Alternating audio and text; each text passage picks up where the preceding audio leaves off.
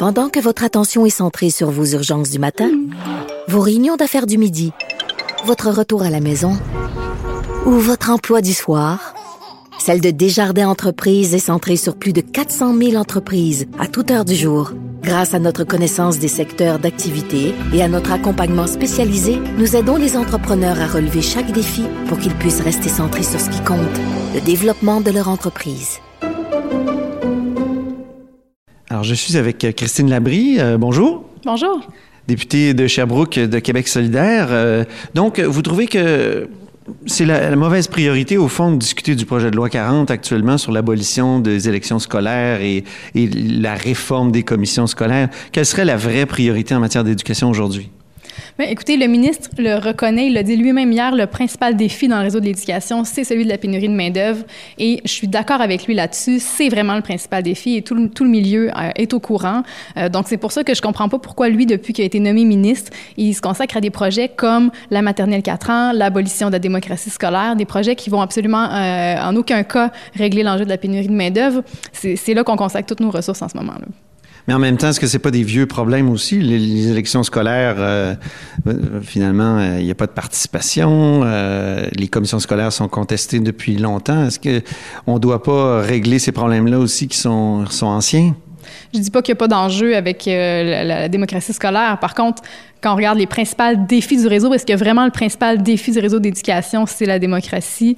Non, c'est la pénurie de main-d'œuvre et tout le monde le reconnaît. Donc, à ce moment-là, c'est là qu'on doit consacrer nos énergies. C'est là que le ministre devrait euh, consacrer le plus clair de son temps et c'est là qu'il devrait intervenir. C'est là qu'il devrait consulter les gens sur ce sujet-là plutôt que d'essayer d'arriver avec des réformes qui, de toute façon, euh, euh, sont pas une réponse au problème de la pénurie de main-d'œuvre. Vous lui demandez, au fond, d'abandonner de, son projet de loi complètement? Bien, je lui demande de le mettre sur la glace, le temps vraiment qu'on réunisse tout le monde, tous les acteurs du réseau, qu'on trouve des solutions, qu'on les mette en place. Et ça presse, hein, parce que dès la prochaine rentrée, on, devrait être en mesure d'avoir déjà mis en place quelques solutions. Euh, donc, je lui demande de mettre son projet de loi 40 sur la glace le temps qu'on réunisse les acteurs, qu'on trouve des solutions à la pénurie de main-d'œuvre et qu'on les implante. Et ensuite, quand on verra qu'on est sur la bonne voie pour enrayer ce problème-là, euh, il verra si c'est toujours pertinent de faire sa réforme. Une des raisons de la pénurie de main-d'œuvre, c'est la manière dont on forme les enseignants. Vous l'avez soulevé en point de presse tout à l'heure. Euh, on met l'accent sur la pédagogie et ceux qui ont des bacs spécialisés ou des maîtrises, euh, mettons en chimie ou en histoire, ne peuvent pas accéder facilement à la, à, la, profession d'enseignant. qu'est-ce qu'on pourrait faire pour remédier à cette situation-là? Bien, la formation en pédagogie, elle est essentielle, évidemment, parce qu'on n'arrive pas euh, devant une classe sans avoir eu aucune formation sur la gestion de groupe, par exemple, ou sur euh, la didactique. Assurément, euh, il doit y en avoir, mais on devrait, à mon sens, réfléchir au développement de passerelles pour que les personnes qui ont une formation spécialisée puissent accéder à l'enseignement plus facilement. En ce moment, pour le faire, elles doivent déjà avoir un lien d'emploi avec une commission scolaire, ce qui fait en sorte qu'elles sont assez peu nombreuses à, se prévaloir de ces programmes d'études-là qui existent. Donc, il faut qu'ils soient des professeurs, d'une certaine façon, illégaux, ou euh, c'est comme ça qu'ils appellent, je crois, euh, pour finalement avoir accès à cette passerelle-là. Bien, il y a des autorisations temporaires d'enseigner qui sont euh, octroyées et donc il faut, il faut démontrer qu'on a un lien d'emploi avec une commission scolaire pour pouvoir s'inscrire à ces programmes-là. Et en ce moment, on manque d'enseignants, mais on, manque aussi de professionnels, euh, euh, par exemple des psychoéducateurs, des psychologues, euh, des orthopédagogues, des orthophonistes. On manque de professionnels dans tout le réseau aussi. Puis ces personnes-là, souvent, elles vont, elles vont choisir de travailler dans le réseau de la santé parce que les conditions de travail sont beaucoup plus intéressantes. et ils embauchent aussi. Eux autres même embauchent beaucoup dans le réseau de la santé pour ces professions-là. Donc, on a deux réseaux publics qui sont en compétition parce qu'ils n'offrent pas des conditions de travail comparables. Donc, il y a beaucoup à faire pour contrer la pénurie. Il y a assurément la valeur de la profession.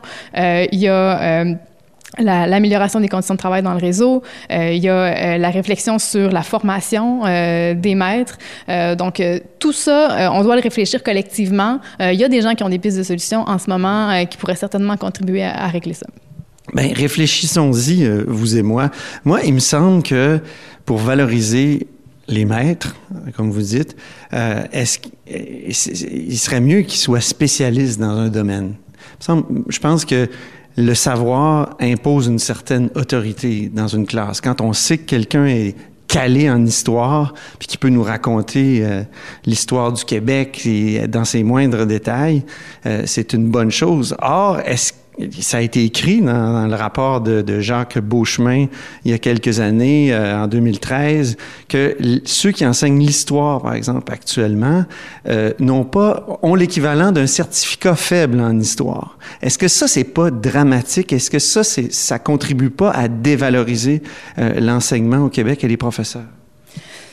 Mais je pense pas que ça dévalorise l'enseignement, euh, le fait qu'il soit pas euh, qu'ils aient euh, l'équivalent d'une année sur quatre, disons, en cours spécifiques sur leur euh, champ d'expertise, par exemple l'histoire. Euh, c'est vrai que dans un baccalauréat sur l'enseignement de l'univers social de quatre ans, y a, il y a, la majorité des cours sont plutôt en enseignement qu'en histoire, mais les deux sont essentiels. On, on, on, ne peut pas penser non plus que quelqu'un qui a seulement une formation spécialisée a déjà toutes les compétences pour enseigner. On serait dans l'erreur si on pensait ça faut quand même outiller ces personnes-là pour qu'elles puissent avoir accès à l'enseignement, mais on devrait trouver des façons de le faciliter parce qu'en ce moment, c'est assez complexe.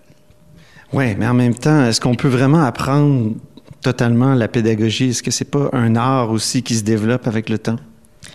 Bien, je pense qu'on peut développer des compétences. Assurément, euh, c'est un métier qui s'apprend, euh, comme tous les métiers. Euh, on peut, certaines personnes peuvent avoir des, des, des, prédispositions, avoir un talent là-dedans, mais c'est un métier qui s'apprend comme tous les autres. Est-ce qu'on a besoin de passer quatre ans en pédagogie euh, pour être un, un, bon professeur? Ou est-ce qu'il n'est pas mieux de, de, bien connaître la matière qu'on enseigne? En fait, c'est important de bien connaître sa matière. C'est important d'avoir également des cours euh, de pédagogie, d'avoir également euh, de développer des outils de gestion de classe. C'est important de faire des stages en milieu d'éducation pour arriver euh, sur place en, en, connaissant comment ça se passe concrètement dans une classe. Tout ça est important dans la formation. Oui, mais combien de temps en pédagogie? Ben combien de temps?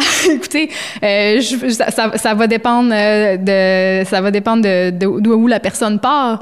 Euh, si elle a déjà de l'expérience dans le réseau de l'éducation, par exemple, je pense que c'est ça qu'il faut réfléchir collectivement, faire preuve de, de, souplesse. Si la personne a déjà enseigné au collégial, par exemple, peut-être qu'on pourrait faciliter qu'elle ait accès à enseigner dans le réseau secondaire, par exemple, parce qu'elle a déjà de l'expérience d'enseignement, même si elle a... Et elle a déjà des diplômes.